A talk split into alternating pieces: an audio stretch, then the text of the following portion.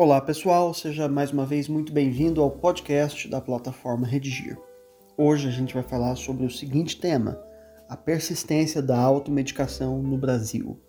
Eu sou Gustavo Fechos e estamos hoje aqui com a professora Gislaine Boazzi.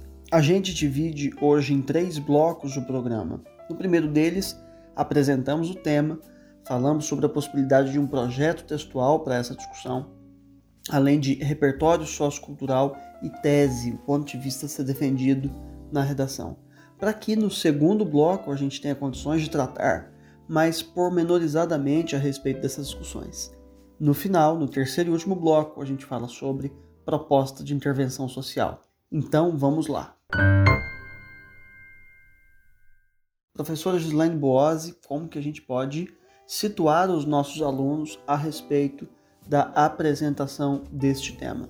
Apresento o tema A persistência da automedicação no Brasil com informações recentes da Fundação Oswaldo Cruz. Os medicamentos são a principal causa de intoxicação no Brasil. Boa parte desses acidentes ocorre devido à automedicação, cuja persistência já é considerada uma questão de saúde pública. Gustavo II, o Instituto de Ciência, Tecnologia e Qualidade, acredite, estima-se que 80% das pessoas com mais de 16 anos se automediquem. Legal, e olha só, esse já é um dado que constitui repertório sociocultural, né? Ele mesmo já é uma boa estratégia apresentar o tema, situá-lo, valendo-se de uma informação. Agora, com relação aos argumentos para este tema, me parece que esse recorte tem uma cara de causa e consequência, né? Como estratégia argumentativa, que a propósito é tão útil tão mobilizável para diferentes temas. Neste também acho que é um bom caminho, né? Vamos listar então causas e consequências. Primeiro as causas. O imediatismo, ou seja, a busca por um alívio imediato da dor, é uma das causas da automedicação. A cybercondria, uma expressão nova é, para designar o fenômeno Dr. Google, que se dá quando o internauta consulta as redes à procura de diagnósticos e indicações de medicamentos. Daí a automedicação, ou seja, a medicação autônoma sem prescrição médica. Uh, outra causa, o excesso de apelos midiáticos, de propagandas de medicamentos. A falta do tratamento preventivo, daí a necessidade do tratamento curativo às pressas. Outra causa, a dificuldade de atendimento médico no tempo e modo com que a pessoa doente precisa, deseja. Perceba, a lista ficou um pouco extensa. Há de fato muitas causas que levam à automedicação. É, quando você foi falando sobre esses argumentos, eu fui pensando, quem nunca, né? Afinal de contas, todo mundo tem em casa aquela caixinha, sabe? Aquela caixinha. E o aluno, diante de tantas possibilidades, deve, me parece, o quanto antes considerar quais argumentos ele tem mais segurança, né? Não só para desenvolver, mas também para propor intervenção. Então, apesar de a gente ter um tema que realmente nos aponte para caminhos muito diversos, o melhor caminho é aquele com o qual o aluno se sentir mais seguro. Exato, Gustavo, bem lembrado. Vou privilegiar em especial duas causas: a grande incidência de apelos midiáticos e a dificuldade do atendimento médico, diante do imediatismo, ou seja, da intenção de a pessoa livrar-se da dor, dos sintomas de uma doença. Ok, e como consequência? Intoxicação, mascaramento de doenças, o que pode até agravá-las, alergias, muitos, muitos, muitos efeitos colaterais e até a morte. Ok, esse me parece então o projeto do texto, né? Que, que a gente vai mobilizar para cada um dos parágrafos ali do desenvolvimento. Mas e a tese, que é o ponto de vista a ser defendido na redação? Gustavo, a automedicação tem o que seja um traço cultural que implica a sustentação da crise de saúde pública no Brasil. Isso precisa ser enfrentado o quanto antes pelas autoridades sanitárias. Ok, temos aí um ponto de vista a ser defendido. Agora, com relação ao repertório, que não é, diga-se de passagem, um elemento obrigatório na introdução, mas fica legal colocá-lo ali, que caminhos você nos indica? O seriado norte-americano House, conhecido como Dr. House, traz à tona algumas questões acerca do uso indiscriminado de remédios. É essa a postura do protagonista, Dr. House, o médico infectologista que usa medicamentos em excesso.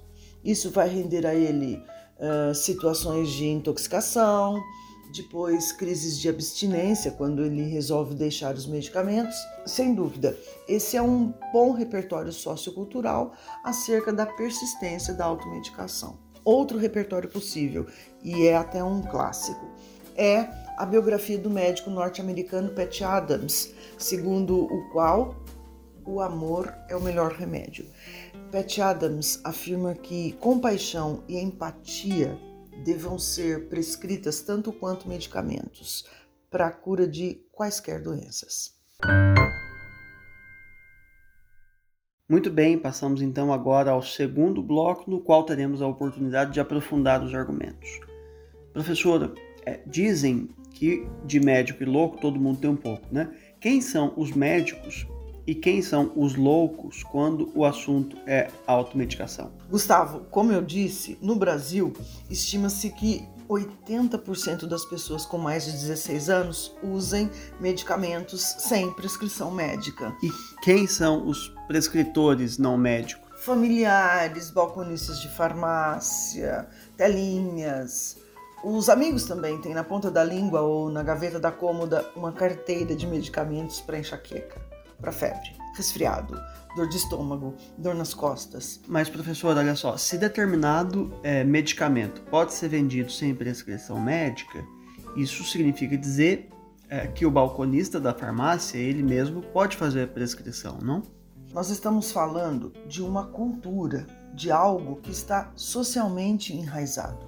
O ideal é que não usemos medicamentos sem a prescrição do profissional da saúde. Só que aí a gente já vai esbarrar nas situações que você nos trouxe, né? Que é o excesso de propaganda, que é uma coisa realmente inacreditável, como tem propaganda de remédio, e a falta de atendimento médico, de modo é, eficaz, rápido, é, no tempo em que o paciente precisa. É inquestionável que a automedicação se tornou algo banal na sociedade. Apesar de serem claros os riscos, a automedicação persiste graças à persuasão publicitária, que promove marca de medicamentos com a mesma facilidade com que promove é, marca de sabão em pó. A publicidade é, sim, sem dúvida, uma das mais eficientes engrenagens da indústria farmacêutica. Pois é, mas tem ali no final das propagandas de remédio é, ainda que a mil por hora, né? Uma ressalva, ao persistir os sintomas, o médico deveria ser consultado. Verdade. Gustavo, esse chavão é uma exigência é, a partir de uma resolução da Anvisa, isso já tem mais de 20 anos. E você há de convir, o chavão é, no mínimo, ambíguo. É possível considerá-lo, inclusive, como um estímulo à automedicação. Assim, ó, pode tomar o remedinho, se não resolver, procure o um médico. É, você tem razão. Isso quando a pessoa entende, né? Porque de tão rápido não dá nem para certamente é, todo mundo se garantir ali que entendeu o negócio. Há um modo mais eficiente de fazer a ressalva, talvez, né? Eu imagino que seja. Antes de consumir qualquer medicamento, consulte um médico, mas ao contrário, a história dá outro recado para nós, né? E repare que antes da automedicação está o autodiagnóstico, o que põe em xeque, o que agrava a crise da saúde pública aliás, um ponto nevrálgico, literalmente, dessa discussão, né, professora? É, e é preciso ainda abordar a urgência do atendimento curativo, do imediatismo exigido pela dor. Vamos admitir? Por vezes, os serviços médicos hospitalares públicos são deficitários, o que tem levado pessoas à automedicação. Fim de papo. Passemos então agora ao terceiro e último bloco, no qual a gente vai falar sobre propostas de intervenção social. Lá na redação do Enem, é preciso que, para este parágrafo conclusivo, estejam apresentados os seguintes elementos: agente, ação, modo meio, efeito e detalhamento de pelo menos um desses elementos válidos. Então, professora, quais sugestões você nos faz? Ok, Gustavo. Como agente, o Ministério da Saúde. A ação: ampliar a rede de UPAs, de unidades de pronto atendimento.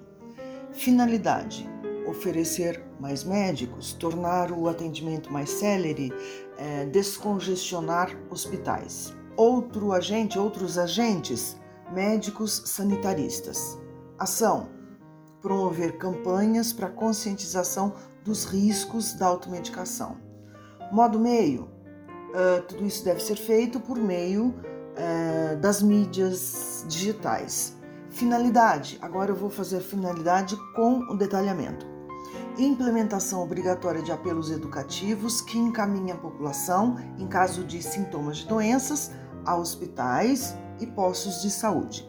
Nessa ótica, a informação atuará como ferramenta no combate à cultura do autodiagnóstico e da automedicação.